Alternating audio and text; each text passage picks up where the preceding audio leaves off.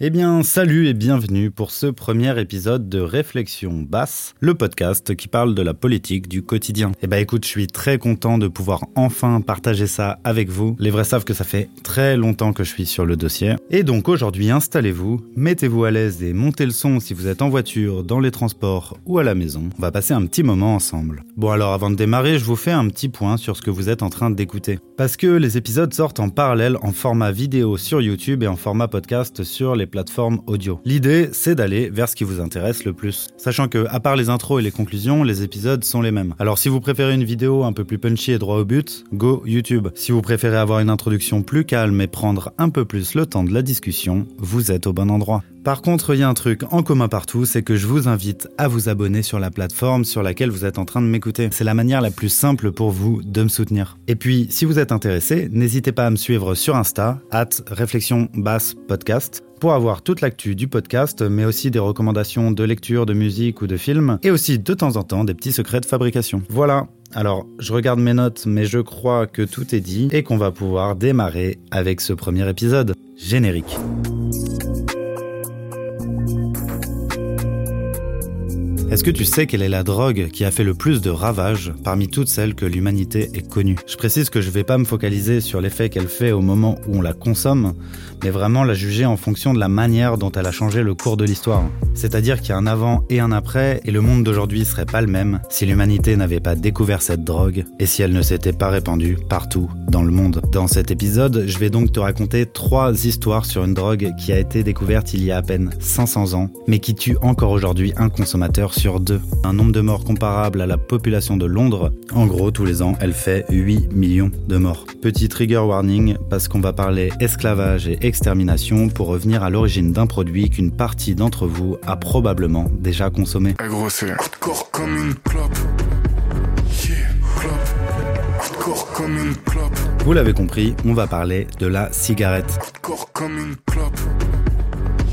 et aujourd'hui, je serai pas tout seul, je vais utiliser pas mal de morceaux de l'entretien que j'ai fait avec Olivier Milleron, cardiologue à l'hôpital Bichat, mais surtout ancien gros fumeur. Il a écrit un bouquin passionnant qui s'appelle Fumer, c'est de droite, qui s'intéresse à tous les effets néfastes du tabac qui ne concernent pas la santé. À l'échelle de, l'histoire de l'humanité, si on considère que l'arrivée de Homo sapiens c'était il y a 24 heures, on fume depuis 5 minutes. C'est pas un produit universel de l'humanité du tout. En gros, il parle d'écologie, de social, de valeurs, de finances publiques, de tout ce que ça coûte, etc., en laissant volontairement de côté tout ce qui concerne la santé, parce que ce sont les arguments qu'on entend le plus, qui sont probablement les mieux étayés et les plus solides, mais qui ont tendance à en cacher plein d'autres. Bref, si ça vous intéresse, vous trouverez en description ou sur Insta le lien pour retrouver le bouquin.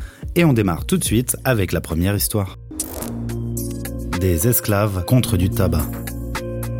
La première histoire se déroule au XVIe siècle au Brésil. Enfin, pas vraiment au Brésil, mais dans la colonie portugaise qui deviendra le Brésil quelques siècles plus tard. En découvrant ce continent, les Européens ont cherché à faire travailler les peuples autochtones afin d'exploiter des ressources à ramener en Europe. Pour parler français, ils les ont réduits en esclavage. Très vite, ces populations vont être décimées, en grande partie par les maladies que les colons ont ramenées avec eux. Il va donc leur falloir trouver des esclaves ailleurs pour continuer à exploiter le sucre, le café et le tabac devenus très populaires en Europe. Et c'est comme ça qu'ils vont mettre en place un commerce triangulaire entre l'Europe, l'Afrique et les Amériques. Dans son livre, Olivier Milleron écrit L'objectif est d'enlever des personnes en Afrique, de les transporter par bateau dans des conditions tellement difficiles que plus de 10% mourront pendant la traversée, de vendre les survivants à d'autres êtres humains pour les faire travailler à la production de denrées superflues, mais prisées par les classes aisées européennes. Et à ce moment-là, le roi du Portugal va fixer une règle qui va changer beaucoup de choses. Les meilleures qualités de tabac devront être réservées à la vente en Europe. Les esclavagistes se retrouvent donc avec un stock de mauvais tabac. Ils mélangent ça avec de la mélasse, qui est une espèce de pâte sucrée pour rendre ça un peu moins dégueu, et ils vont essayer d'écouler tout ça dans leur étape africaine, dans l'actuel golfe du Bénin. Donc les vendeurs d'esclaves sont devenus dépendants du tabac, et donc le tabac de mauvaise qualité du Brésil est devenu une monnaie d'échange pour acheter euh, des esclaves.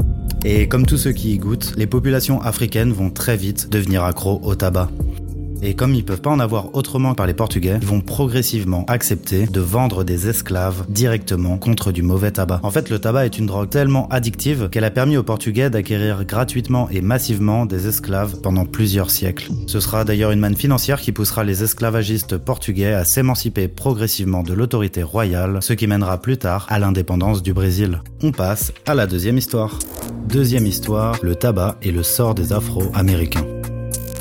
Pour cette deuxième histoire, on est à peu près à la même période, au milieu de l'océan Atlantique, à bord d'un bateau de corsaires anglais. Des corsaires, c'est plus ou moins des pirates, mais qui travaillent officiellement pour la couronne britannique. Donc ils sillonnent les mers à la recherche de bateaux marchands qui peuvent piller. Notre histoire commence quand un de ces corsaires attaque un bateau portugais pour lui voler sa cargaison. Sauf que ce jour-là, ils vont tomber sur une cargaison assez inattendue. Il contient surtout des esclaves venus d'Afrique. Ils commencent par les charger à bord de leur bateau, puis ils mettent le cap vers la Virginie, un territoire de la côte est des États-Unis actuels, qui à cette époque est un protectorat britannique en pleine expansion économique. Et tu t'en doutes, entre le voyage d'origine, l'embarcation sur un bateau qui n'est pas fait pour ça et le changement de destination, bah, très peu d'esclaves vont survivre à cette traversée les corsaires vont quand même réussir à atteindre la Virginie et échanger les survivants contre un peu d'argent. Et en ayant été faite en Amérique du Nord, cette vente va changer le cours de l'histoire. Euh, et là, bah, les esclaves sont vendus et donc il y avait un, agriculteur qui avait des champs de tabac et qui met euh, les esclaves et il voit le bénéfice qu'il y a. Et donc c'est le début de la traite négrière dans ce qui va devenir les États-Unis avec toute l'histoire euh, qu'on connaît derrière. Et il se trouve que c'est un, planteur de tabac qui les achète. Ça leur permettra de se développer très rapidement au point qu'un siècle plus tard, au moment de l'indépendance des États-Unis, la Virginie sera le premier producteur mondial de tabac à tel point que en fait les fondateurs de l'État américain, de ceux qu'on fait la déclaration d'indépendance, les pères fondateurs, dedans, il y en a qui étaient des, planteurs de tabac et qui étaient des propriétaires d'esclaves. Et c'est pour ça qu'en fait, lors de la déclaration d'indépendance, on n'a pas parlé des esclaves. L'esclavage a continué pendant un bout de temps euh, euh, aux États-Unis après ça. Le tabac étant une manne financière de première importance, les esclaves noirs américains seront exclus du projet politique de la Déclaration d'indépendance des États-Unis, pourtant basé sur la liberté individuelle. Donc en fait, le, début de ce qu'on connaît de cette histoire hein, des Noirs américains, eh ben le début c'est le tabac. On passe à la troisième et dernière histoire. Créer un marché d'addicts. Pour cette dernière histoire, on est à peu près un siècle plus tard, dans les années 1880, toujours aux États-Unis. À ce moment-là, on est en pleine révolution industrielle et le capitalisme est en expansion dans des secteurs comme le textile, l'énergie ou les transports. Lui, c'est James Duke, un petit gars de Caroline du Nord qui héritera le jour de ses 24 ans d'une compagnie de tabac. À ce moment-là, c'est une petite industrie qui tourne bien, mais qui reste complètement manuelle. Des femmes qui euh, faisaient rouler les cigares ou des cigarettes. Et donc il y avait une production à la main qui était très longue. Et James Duke a compris la logique du capitalisme. Il se demande s'il pourrait pas mécaniser sa production de cigarettes. Et il va faire une rencontre qui va tout changer. Un certain James Albert Bonzac, il va se présenter comme un inventeur et il va lui dire Moi je peux te faire une machine qui roule automatiquement les cigarettes. Bah James Duke il est convaincu et il lui achète sa machine. Et à partir de là il va être capable de fabriquer 200 cigarettes par minute. Ça fait qu'en gros sur une journée il produit la même chose que ses concurrents sur une année. Alors tout ça c'est super, mais il va avoir un nouveau problème. Il n'y a pas assez de fumeurs pour écouler toutes ces cigarettes. Et en fait, c'est surtout pour avoir trouvé la solution à ce problème qu'on se rappelle de James Duke un espèce d'instinct de, ce qui va se faire après euh, dans le capitalisme. Il va tout de suite investir énormément de ses bénéfices dans la publicité et puis il va créer le merchandising. Alors il va euh, faire déjà des, chaises avec le nom de ses cigarettes qu'il va envoyer partout dans le pays, dans les endroits euh, susceptibles de vendre des cigarettes. Il va inventer les cartes qu'on met dans les paquets de cigarettes avec des femmes nues. En fait, cette histoire m'a appris que c'est pour vendre des clopes qu'on a inventé la plupart des techniques de merchandising modernes. Alors, James Duke n'est pas à l'origine de tout, mais c'est lui qui a compris qu'en travaillant l'image de son produit et en saturant notre champ de vision de cette image, on peut augmenter ses ventes. En gros, il est à l'origine de toutes les pratiques actuelles de matraquage publicitaire.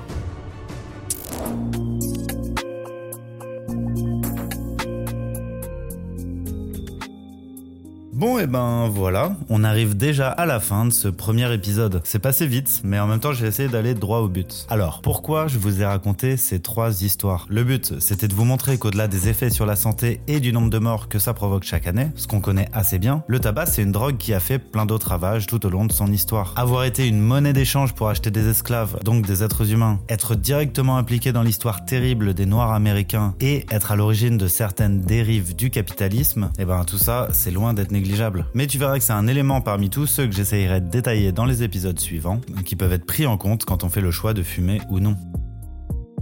C'est déjà la fin de ce premier épisode. Encore une fois, je vous invite à vous abonner, à liker ou à mettre la note maximale que vous pouvez sur cet épisode sur la plateforme sur laquelle vous êtes en train d'écouter. Vous pouvez me suivre sur YouTube pour avoir les versions vidéo ou sur Instagram pour avoir toute l'actu du podcast. L'idée, ça va être de sortir un épisode toutes les deux semaines autour de mini-séries thématiques de plusieurs épisodes. La première étant une série de quatre épisodes sur la cigarette dont vous venez d'écouter le premier. Alors, rendez-vous pour le prochain épisode dans deux semaines. Ciao